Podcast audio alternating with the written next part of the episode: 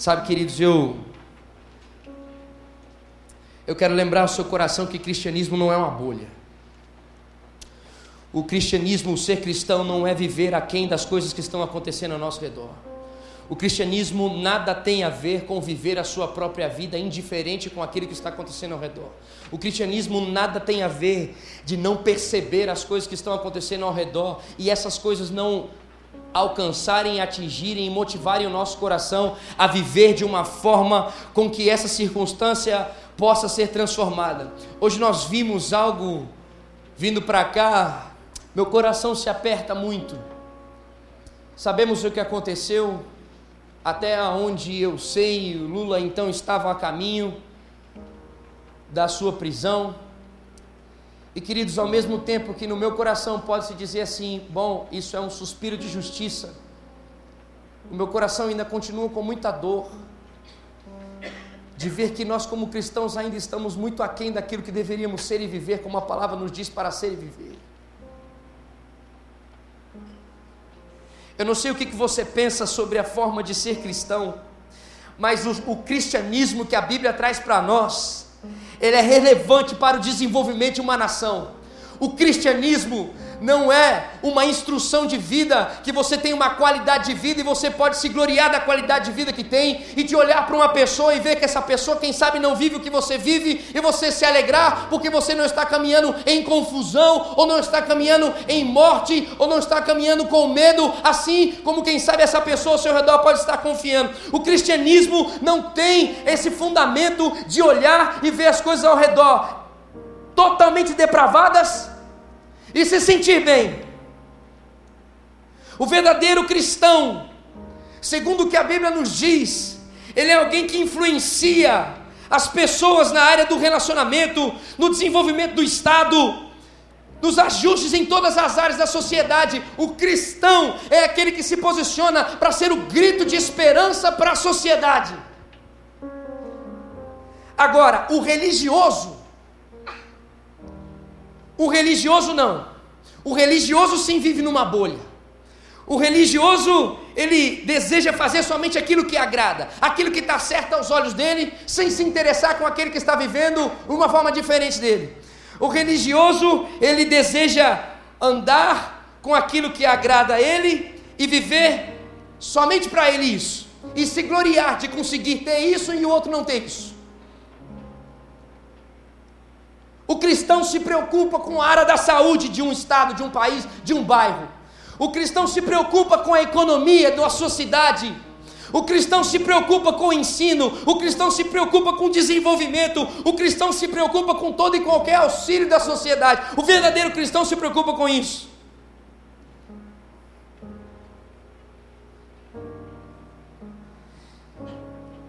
Em Mateus capítulo 23, é isso que eu quero ler com você nessa noite. Mateus capítulo 23, Jesus encontrando um monte de fariseu que levavam as pessoas a viver um relacionamento religioso com Deus,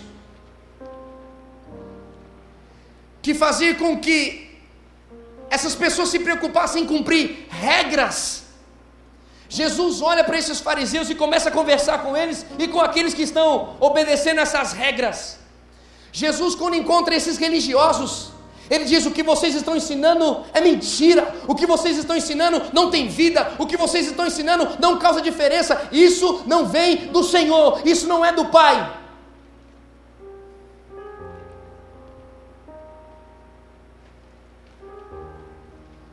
Quando Jesus diz essas coisas, o contexto desse momento, ele está na última semana na terra de Jerusalém. Ele já tinha entrado em conflito com os escribas e com os fariseus. E ele já tinha entrado nesse conflito falando sobre pagamento de tributos, os impostos, questionando essas, a forma como eles desenvolvem essa questão dos impostos. Ele já falou sobre ressurreição, ele teve conflito quando falou sobre isso, ele já falou sobre o grande mandamento. Então, Jesus passou o tempo inteiro nessa última semana, tendo, esses últimos, essas últimas semanas antes de ir para a cruz, tendo esses conflitos. Ele estava conturbado com tudo isso que estava acontecendo. Ele estava envolvido em discussões com esses líderes de uma cidade. Líderes religiosos da época.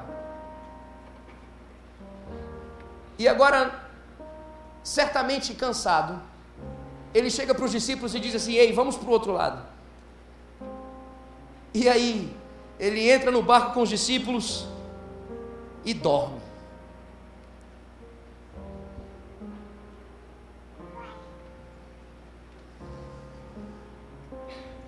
O versículo. Você já abriu a sua Bíblia aí? Deixa eu abrir a minha aqui. Mateus capítulo 23. Eu quero Eu quero, através desses versículos aqui, falar sobre esses, esses primeiros versículos mostram para mim o negócio que eu entendo que são os elementos de uma religiosidade. Leia comigo do versículo 1 ao versículo 3. Então falou Jesus às multidões e aos seus discípulos: Na cadeira de Moisés se assentaram os escribas e os fariseus.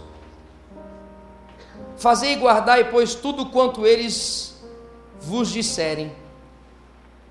Porém, não os imiteis nas suas obras, porque dizem e não fazem. Primeiro elemento que eu posso destacar que nós vemos aqui é que a religiosidade ela é hipócrita. Um religioso é alguém hipócrita. Significa é uma pessoa que fala e uma pessoa que não faz o que fala. É uma pessoa que, nesse caso aqui, falava sobre a intimidade com Deus, mas não vivia a intimidade com Deus. Ensinava acerca da palavra de Deus, mas não vivia os princípios da palavra de Deus. Então, a primeira coisa que se existe em uma religiosidade é hipocrisia. Fala, mas não vive. A segunda coisa está no versículo 4. Leia comigo: atam fardos pesados e difíceis de carregar, e os põe sobre os ombros dos homens, entretanto, eles mesmos nem com dedo querem movê-los. A outra coisa que eu posso pensar que é um um tópico da religiosidade é seguir normas achando que essas normas vão garantir salvação. Só um parênteses aqui, eu falei da questão de Jesus falar com os discípulos para ir para o outro lado, esse é outro texto, tá irmãos? Não é aqui. Isso aqui foi quando Jesus chega e reúne para conversar com seus discípulos e com os fariseus e com os escribas, ok? Esse é um outro versículo que eu estava lendo também enquanto meditava esse texto aqui, me perdoe. me perdoe. Então, o segundo ponto que eu digo a você é que a religiosidade é seguir normas e regras achando que isso garante a salvação. Eles estavam ensinando o povo, achando que dessa forma que se cumprisse o que fosse compartilhado, eles iriam viver eternamente com Cristo. O outro ponto que eu entendo sobre a religiosidade está no versículo 5, leia comigo. Praticam, porém, todas as suas obras, com o fim de serem vistos dos homens, pois alargam os seus filactérios e alongam as suas franjas. O que acontece? Os fariseus e os escribas estavam andando diante do povo, estavam desejando serem reconhecidos como alguém diferente diante do povo. O que, que eram filactérios? Filactérios eram bolsinhas de couro onde que existiam versículos da palavra de Deus. Então, bolsinhas que eram penduradas no braço, ah, penduradas ah, no corpo. Só que nessa época os fariseus estavam com bolsinhas desse tamanho. E o que eu entendo é que a religiosidade ela busca a aprovação daqueles que estão ao seu redor. A religiosidade motiva as pessoas a desejar que os outros falem bem de você que falem alguma coisa de você em relação à presença de Deus. E por último, do versículo 6 ao versículo 12, leia comigo. Jesus falando então a esses homens, mostra um pouco mais dessa religiosidade. Diz assim: amam o primeiro lugar nos banquetes e as primeiras cadeiras da sinagoga, as saudações nas praças e os serem chamados mestres pelos homens. Vós, porém, não sereis chamados mestres, porque um só é vosso mestre, e vós todos sois irmãos. A ninguém sobre a terra chameis vosso Pai, porque só um é vosso Pai, aquele que está nos céus. Nem sereis chamados guias, porque um só é vosso guia. Eu quero voltar a esse texto, versículo 9. A ninguém sobre a terra chameis vosso Pai. Por isso que nós aqui não dizemos que temos pais espirituais. Nós somos irmãos uns dos outros. Só existe um Pai sobre nós e é Deus. Continua o versículo. Nem sereis chamados guias, porque um só é vosso guia, o Cristo. Mas o maior dentre vós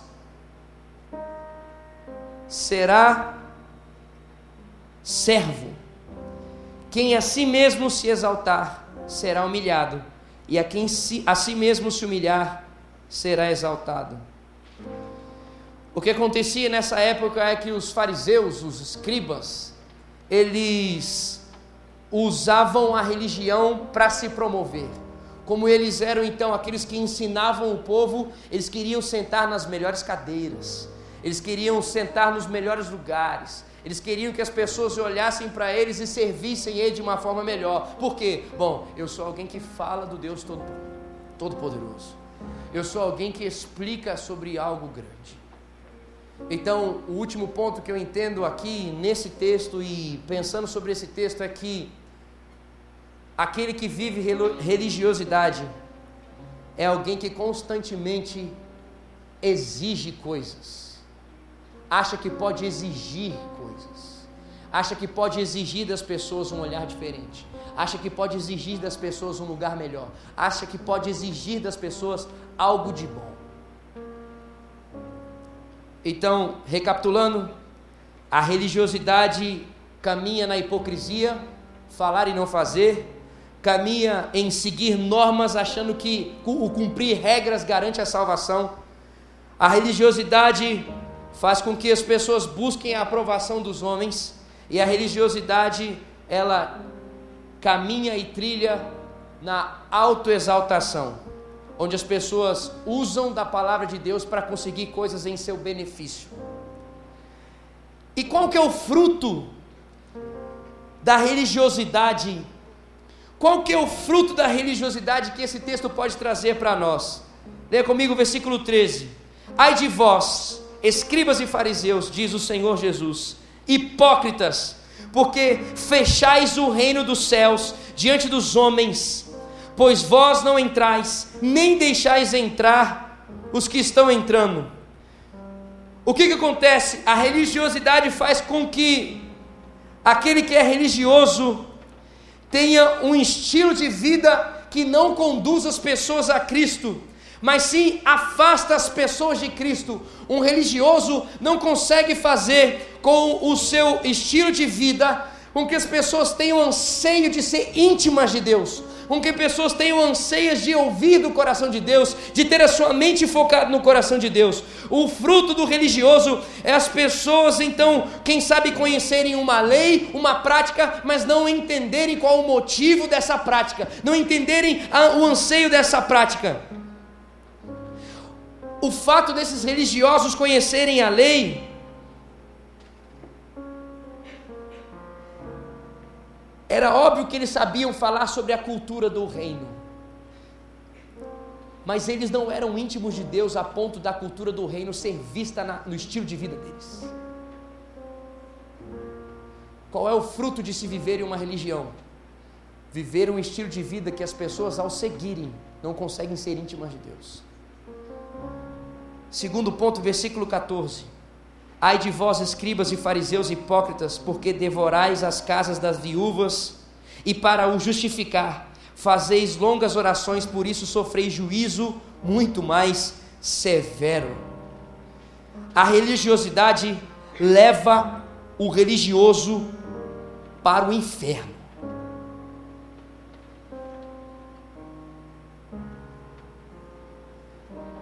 E a religiosidade leva o religioso a usar o nome de Deus para conseguir vantagem. Sabe qual era a vantagem nesse tempo? As viúvas então chamavam os, os fariseus, eles chegavam na casa das viúvas e, falaram, tipo, e falavam tipo assim: cada hora de oração vale um denário, um salário do dia. E o que, que eles faziam? É o que diz o texto. Eles se prolongavam na oração, porque quanto mais horas se passavam, mais eles teriam dinheiro.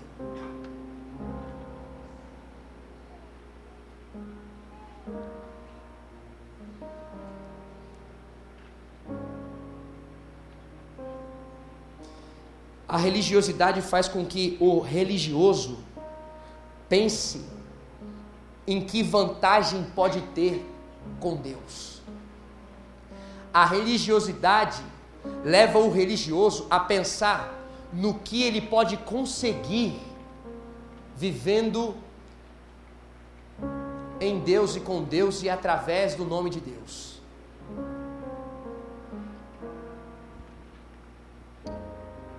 Leia comigo o versículo 15. O que, que a religiosidade faz? Ai de vós, escribas e fariseus, hipócritas, porque rodeais o mar e a terra para fazer um prosélito, e uma vez feito, o tornais filhos do inferno duas vezes mais do que vós. Mais uma vez repito o que o texto diz: a religiosidade leva o religioso para o inferno. E por que, que o religioso vai para o inferno? Vai para o inferno porque pratica aquilo que Deus não mandou. O religioso vai para o inferno porque pratica o que Deus mandou, mas com os motivos errados. Pratica, desenvolve a prática, mas com anseio de ser beneficiado com aquilo que faz. Orar é uma prática? Sim, é uma prática. Mas eu vou orar porque eu sei que se orar, Ele vai fazer. Ler a Bíblia é uma prática, sim. Então eu vou ler a Bíblia porque se eu ler a Bíblia, a minha vida vai mudar.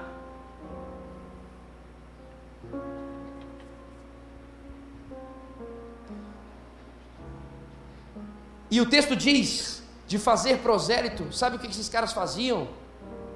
Iam de casa em casa, vendo quem era judeu, quem não era judeu para converter essas pessoas ao judaísmo.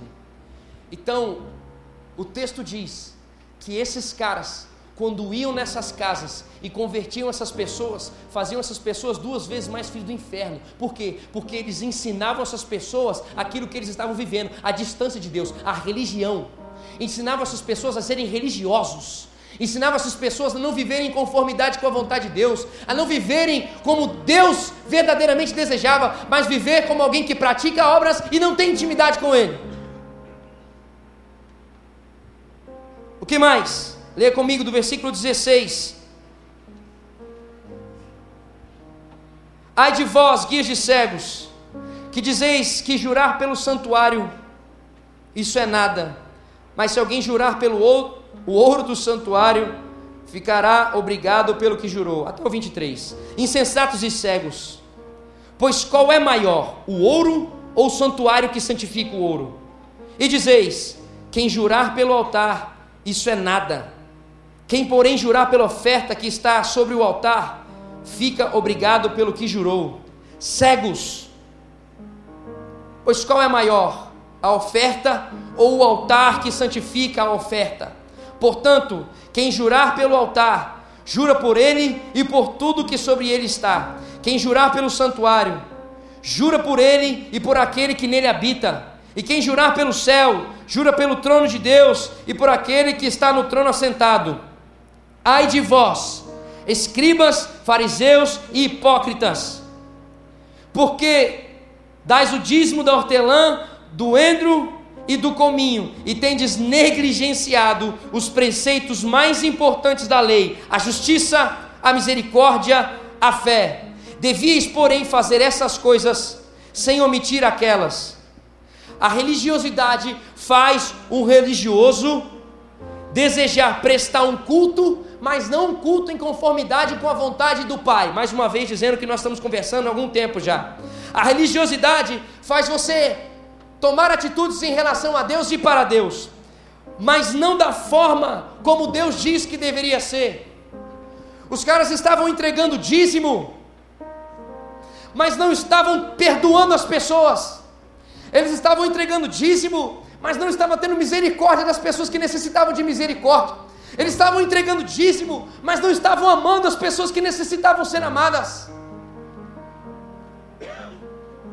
Jesus diz: cegos, o que vocês estão fazendo? Vocês não estão praticando o que vocês devem praticar. Vocês estão achando que isso que vocês estão fazendo já está em acordo com a minha vontade. O que vocês estão me oferecendo não é o que eu pedi para vocês. O culto e a oferta que vocês me dão não é a oferta que eu quero.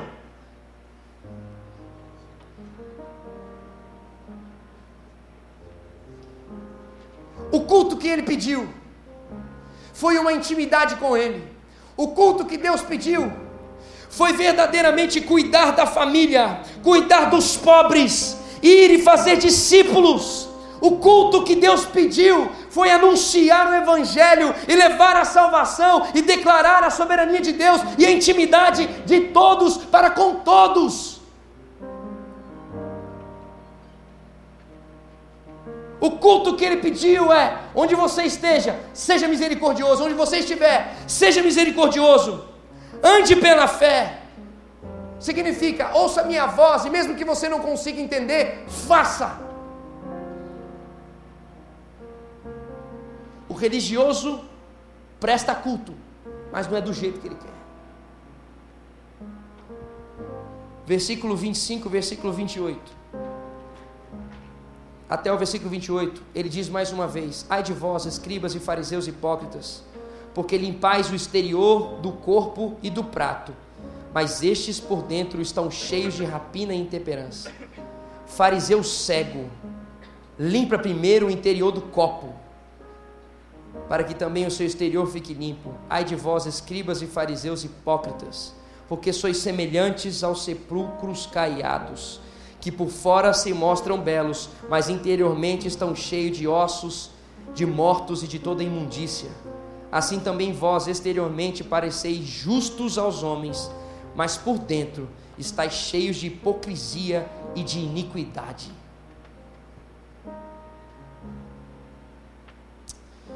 A religiosidade faz com que o religioso esqueça, esqueça a necessidade de andar quebrantado, esqueça a necessidade de andar arrependido a religiosidade faz com que o religioso permaneça cumprindo somente regras e exteriormente aparente ser alguém aprovado.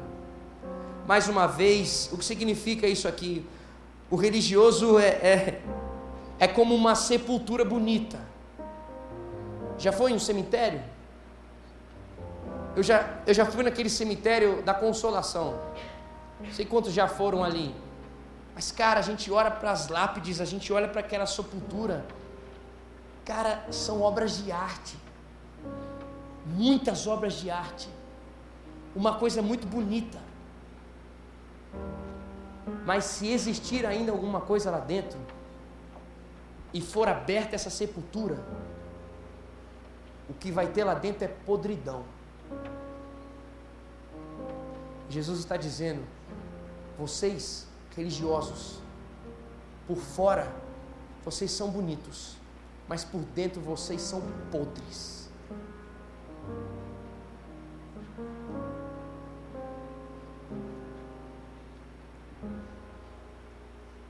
Ele continua dizendo sobre o fruto da religiosidade, versículo 29 ao 32.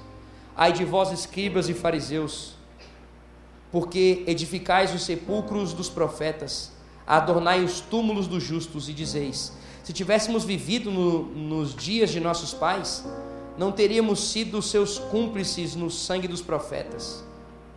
Significa, nós não teríamos matado os profetas como eles mataram.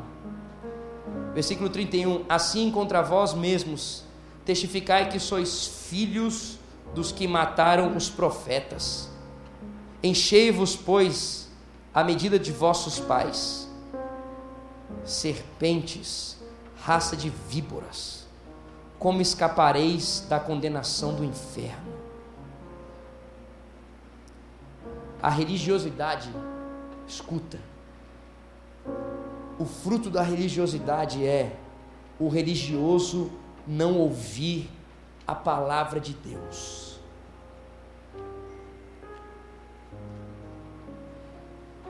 A, religioso, a religiosidade faz com que o religioso não, lhe, não leve em conta a palavra que está sendo transmitida por meio de um homem e de uma mulher de Deus.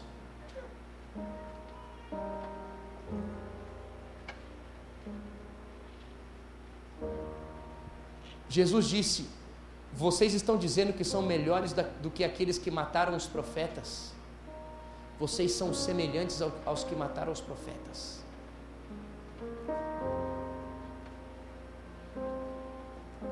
E eles iriam matar Jesus.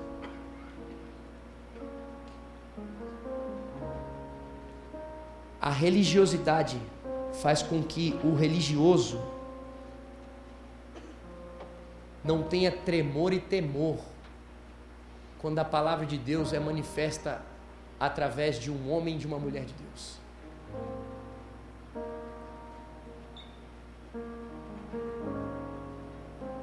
Faz com que essa palavra não encontre guarida no coração. Religiosidade faz com que todas as palavras que são lançadas em cultos, quando sair da porta,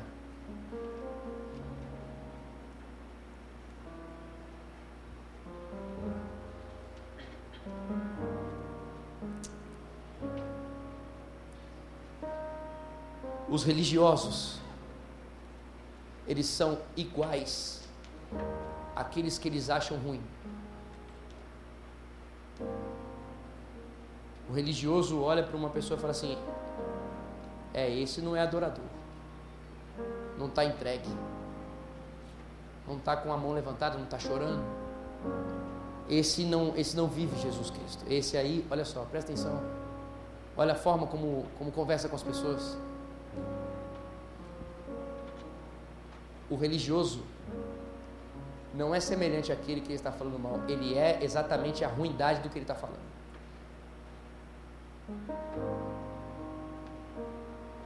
E por fim, qual é o fruto da religiosidade? Versículo 33 ao versículo 36. Mais uma vez, serpente, raça de víboras, como escapareis da condenação do inferno? Por isso, Eis que eu vos envio profetas, sábios e escribas. A uns matareis e crucificareis, a outros açoitareis nas vossas sinagogas e perseguireis de cidade em cidade, para que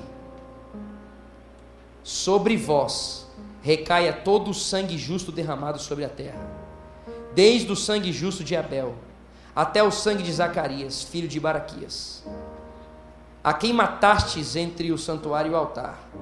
Em verdade vos digo que todas essas coisas hão de vir sobre a presente geração. Jesus estava dizendo: a religiosidade tem um preço. O estilo de vida de um religioso tem um preço. Sabe qual foi o preço? Isso aqui se cumprir. 35 anos depois dessa declaração de Jesus, os romanos cercaram Jerusalém e mataram mais de 500 mil judeus, cumprindo o que Jesus disse: haverá juízo sobre esse estilo de vida que vocês têm. Haverá juízo por essa forma de vida que vocês estão desejando viver. Haverá juízo o religioso, a forma de vida de um religioso, existirá justiça e juízo da parte de Deus sobre vocês.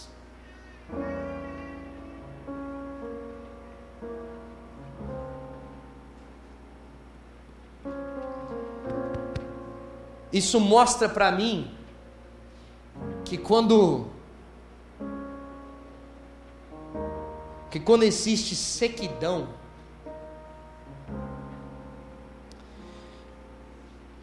que quando existe morte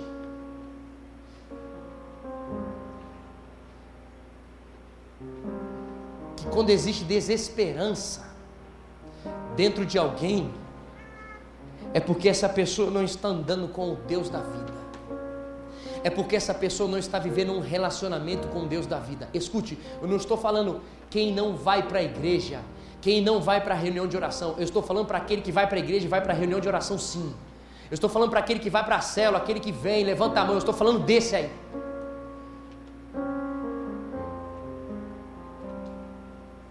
Que acha que vivendo, viver cumprindo um papel já está realizando um checklist de crente, já está realizando um checklist de um cristão.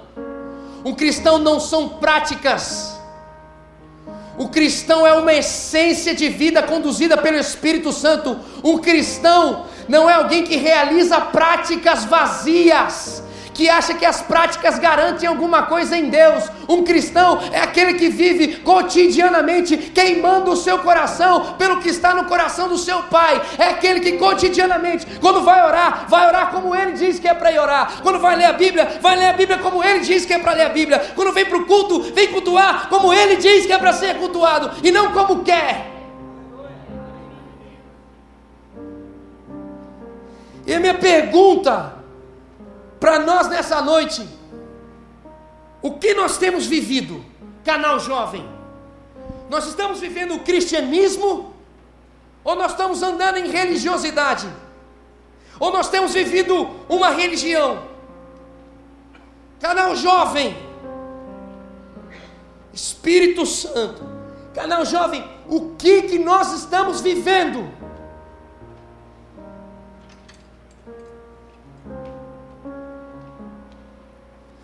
Você está preocupado com as pessoas que estão ao seu redor que não são salvas.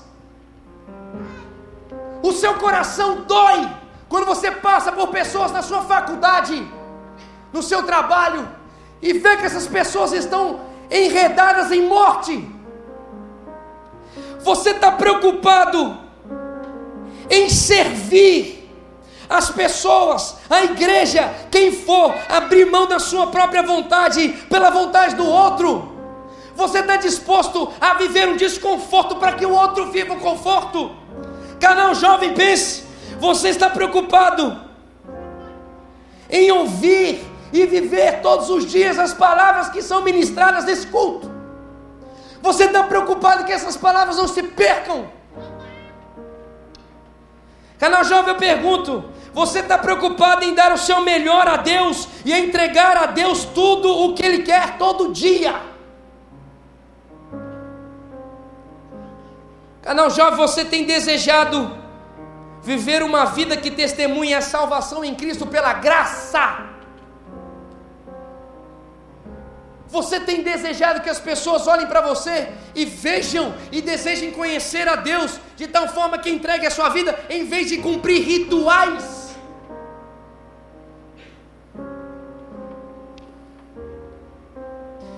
Canal Jovem, você está preocupado em adorar a Deus como Ele diz que quer ser adorado. Você está preocupado em vir aqui para o culto e exaltá-lo como, como o maior anseio da sua vida. Você você está preocupado em chegar aqui neste lugar ao sábado à noite e se entregar para Ele da forma como você não se entrega a nada e nem a ninguém e nem para nada. Você está preocupado em sair da sua casa e vir para esse lugar para poder se entregar e dizer: O Senhor é o maior amor da minha vida e eu quero viver a minha entrega diária à tua presença e começar a dizer aquilo que verdadeiramente Ele é e começar a exaltá-lo com toda a dor do seu coração. Você está preocupado em viver assim quando você vem para o culto? Você está preocupado em viver igreja Você está preocupado em viver em comunhão, igreja? Você está preocupado em ser igreja? Em andar em comunhão com a igreja significa se relacionar com as crianças, com os adolescentes, com os adultos, com os mais jovens. Você está preocupado em viver o corpo de Cristo de verdade?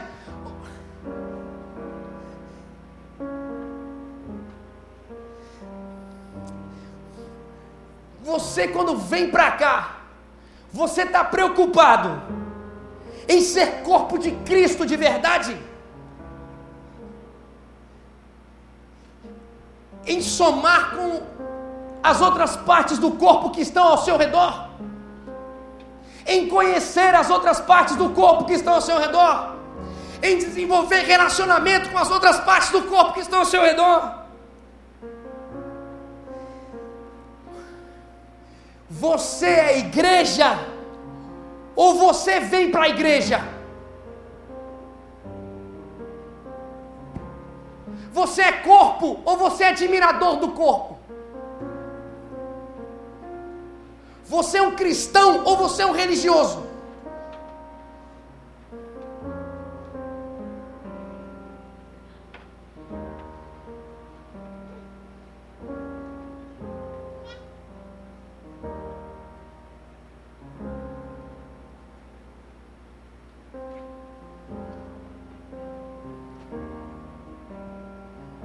Senhor ensina sobre o verdadeiro cristianismo aos seus apóstolos, o que, que esses caras fazem?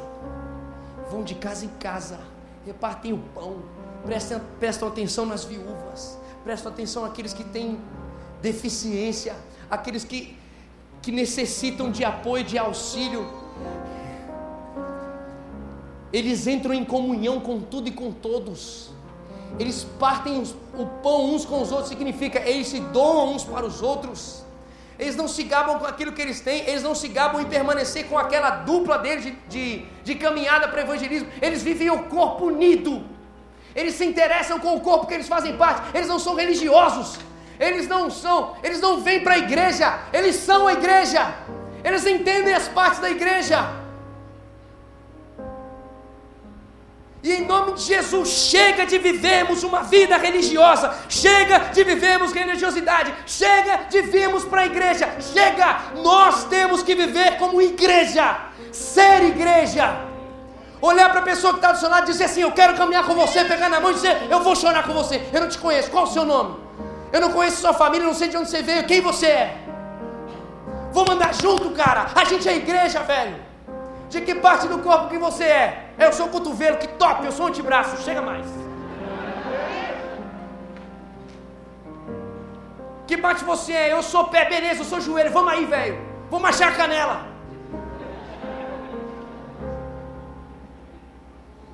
Chega, velho. Chega de ficar vindo e cumprir ritual toda vez, sai de casa, vem para a igreja, não fala com ninguém, volta para casa sai de casa, vem para cá, não conversa com ninguém, não ora, com, não ora por ninguém, fala com as mesmas pessoas toda hora, não se interessa por ninguém, vive o negócio superficial e volta para casa. Chega, chega de viver essa religiosidade, cara. Chega de sair da sua casa e vir aqui cumprir horário e ficar olhando, ah, tá tarde, ou o culto tá acabando mais cedo, ou o culto tá acabando mais tarde. Hoje o pastor tá dando uma palavra legal, hoje a palavra tá mais chata, hoje o louvor tá legal, hoje o louvor tá mais chato. Chega, velho! Chega dessa religiosidade, chega! Não é você, é ele. E outra forma como você está sentado aí, se relaciona com as pessoas, não é você, é também dele. Temos que ser igreja, velho.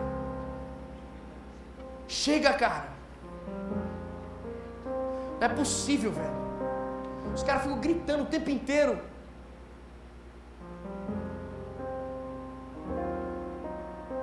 Chega de ficar você olhando para o líder de célula e falar assim, nossa, esse líder é top, bacana, não, que legal, bonito, bacana, e você não se levantar para dizer, cara, eu vou caminhar junto com você e nós vamos discipular as pessoas e nós vamos cumprir o evangelho, porque eu não quero ficar vindo aqui como um religioso sentado sem fazer nada. Chega, cara, de ficar olhando para a BCP e falar assim, não, isso é coisa para outras pessoas, isso não é coisa para mim, isso é coisa para todos nós. Chega de ficar olhando, não, o pessoal vai lá, não, eu acredito.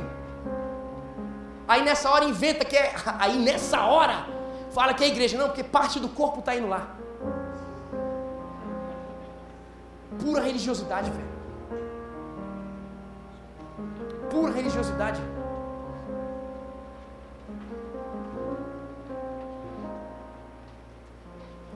Chega de virmos para a igreja, vamos ser igreja. Para de ficar falando essa jossa, ah não, porque o canal jovem é grande demais, não dá para conhecer todo mundo. Acabou, irmão. Para com essa desculpa. Põe seu coração diante de Deus e fala assim: Deus, me dá coragem então. Me dá coragem para falar com outras pessoas diferentes. Me dá coragem para me envolver. Por quê? Porque eu sou corpo. Significa, ela precisa de mim também. Eu preciso dela. Chega de viver essa jossa de religiosidade. Chega, porque isso, dá, isso é morte. Ele diz que isso leva ao inferno. Chega de vivermos essa apatia. Escuta, aqui a igreja não é para ser influenciado pela nossa cultura. O cristianismo influencia a sua cultura. Ah, não, porque a gente é paulista, paulista é meio seco, paulista é isso, paulista é aquilo, a gente está em São Paulo, São Paulo. Chega, mas não interessa. A Bíblia ensina, a Bíblia ela é supracultural. É a Bíblia que traz a orientação sobre a cultura e não a cultura que fala o que a Bíblia tem que ser e como tem que ser vivido. É a Bíblia que ensina uma cultura do reino, a cultura do Senhor. Então chega de ficar dando desculpa de viver essa jossa de religiosidade no seu padrão, do seu jeitinho, sem ser vivendo acomodado como você quer. Chega, velho. Você viveu para viver o tempo inteiro com jossa nas costas. Eu quero dizer, com agonia mesmo, sofrimento mesmo. Seu e uns pelos outros. Porque eu não vejo o Evangelho mostrando para mim viver vida fácil todo dia. Eu vejo o Evangelho dizendo assim: estarei convosco até o final significa eu vou caminhar com você na alegria e na tristeza, na agonia e na bonança. Então chega, velho. Chega, cara. Chega de vivermos uma forma de igreja que não é a igreja que Jesus quer. É corpo. É Cristo. Chega. Ofereça misericórdia. Ofereça perdão. Ah, mas aquela pessoa é. É o que, irmão? É zoado igual a você. Vai lá.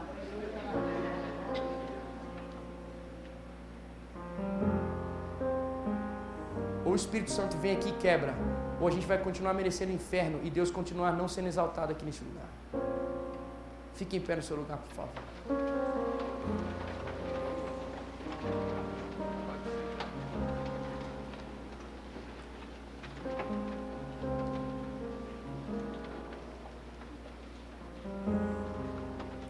Tem muitas coisas que o Senhor falou conosco aqui. Tem muita orientação que o Senhor nos deu aqui. E eu fiquei focando em uma parte dessa orientação aqui. Mas eu gostaria muito que você pudesse ouvir de novo essa palavra. Tem lá no SoundCloud, quarta-feira ou quinta-feira, com certeza já está lá ah, online. Para que você ouça e você vigie o seu coração. E se você perceber que existe alguma coisa em conformidade com esses religiosos, você fala: Senhor, em nome de Jesus, pega na minha mão e muda. Porque eu não quero ser alguém que caminha em morte, mas eu quero caminhar em vida. Mas diante dessa palavra aqui, eu quero desafiar o nosso coração para a gente começar a viver um incômodo. Porque o Evangelho é viver incômodo constantemente causado pelo Espírito Santo. Não é cômodo, é incômodo. E agora eu queria o seguinte: eu queria que alguém daqui, na verdade, sim, a galera daqui, olhasse essa galera daqui e vá em quem você não conhece, você vai orar junto agora. Vai lá. Não conhece. Vamos lá, junta no meio, junta na ponta, junta lá atrás. Não conhece, não conhece. Se apresenta, diz de onde você é, que região que você é de São Paulo. Às vezes você já consegue até uma carona. Não conhece, velho. Não conhece. Uma pessoa que não conhece, se apresenta. Se essa pessoa não é da igreja, então você fala, seja muito bem-vindo. Pergunta se já tem igreja. Arrasta para um lado, arrasta para o outro para dar espaço aí.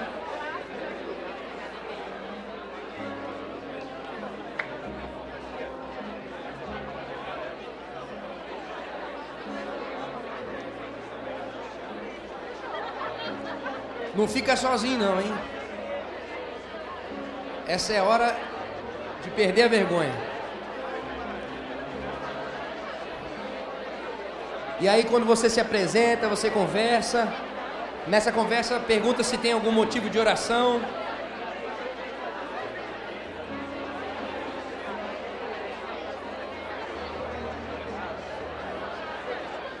Pergunta se tem alguma coisa que você gostaria de falar para que pudesse orar.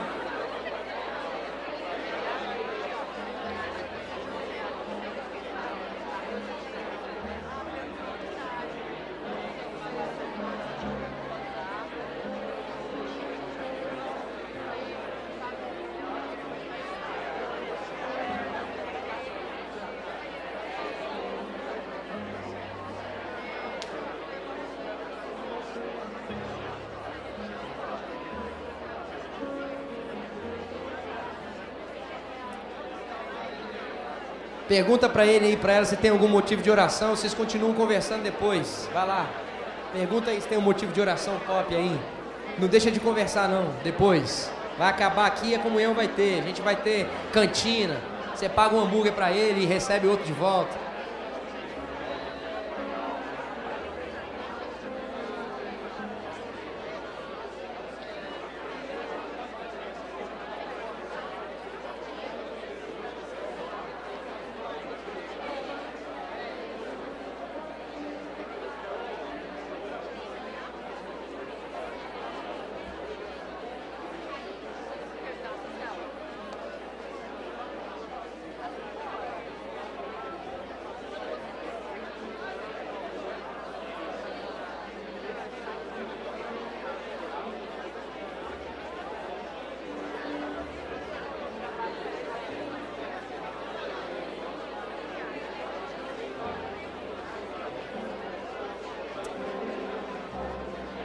Obrigado, Jesus, por esse tempo, Pai.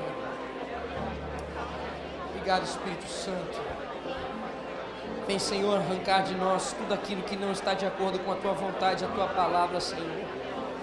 Faz-nos, Senhor, construirmos, Pai mesmo. Faz-nos, Senhor, construirmos, em nome de Jesus.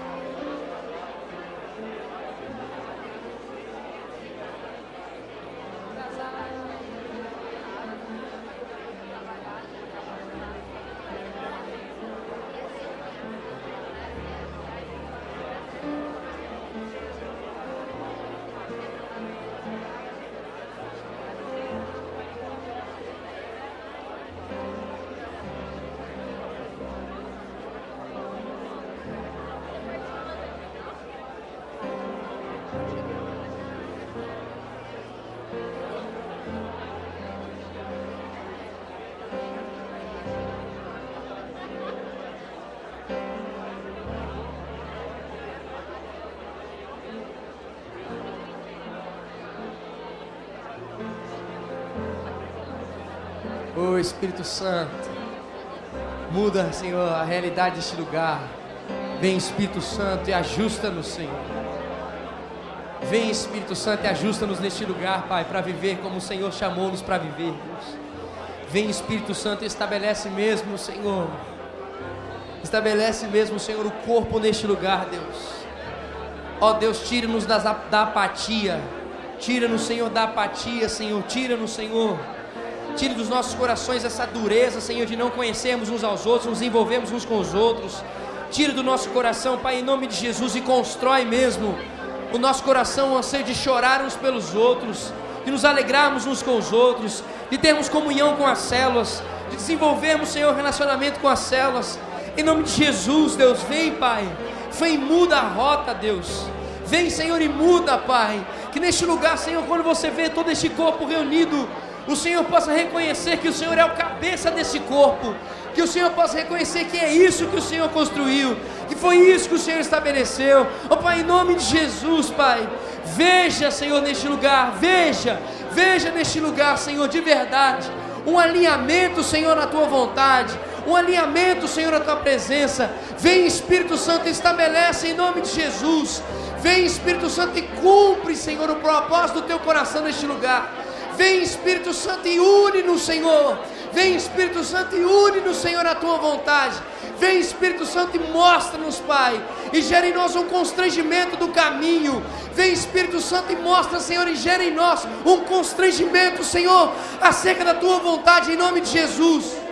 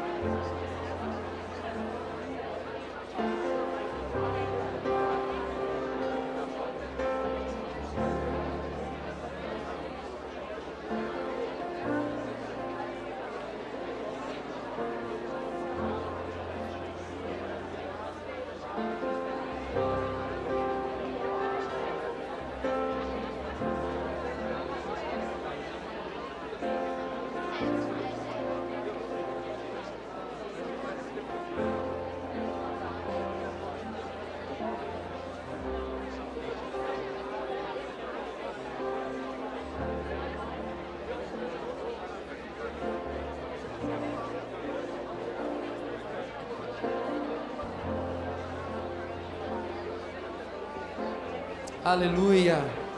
Aleluia. Enquanto você volta para o seu lugar, vamos dizer. Guia-me para que em tudo em ti confie. Sobre as águas eu caminho, por onde quer que chames. Leva-me mais fundo do que já estive. Vamos dizer juntos.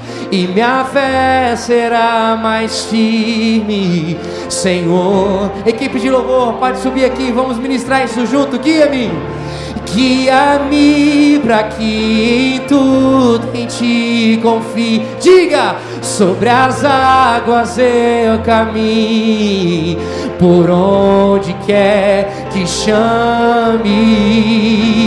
Leva-me mais fundo do que já estive, e minha fé será mais firme, Senhor, em tua presença. Diga, diga, Senhor, guia-me.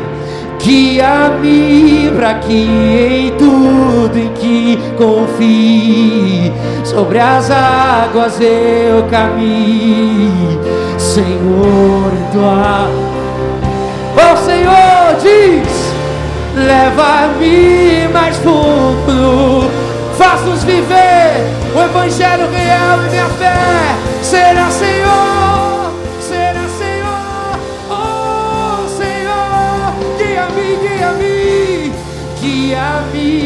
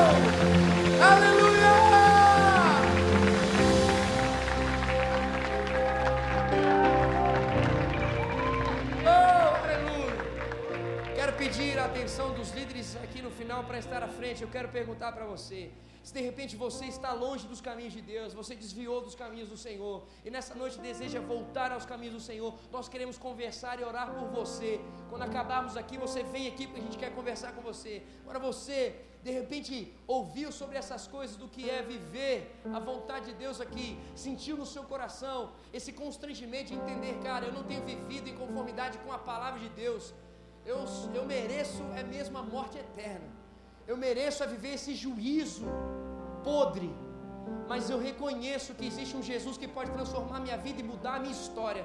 Eu quero viver com esse Jesus. Se você tem isso, isso foi estabelecido no seu coração, esse anseio de se arrepender da sua vida e começar a viver a sua vida em Jesus Cristo, também vem aqui ao final, porque nós queremos conversar com você e ter um tempo com você e firmar com você esse compromisso de viver um novo e vivo caminho em Cristo Jesus. Amém? Antes de encerrar, duas coisas eu quero dizer para você nós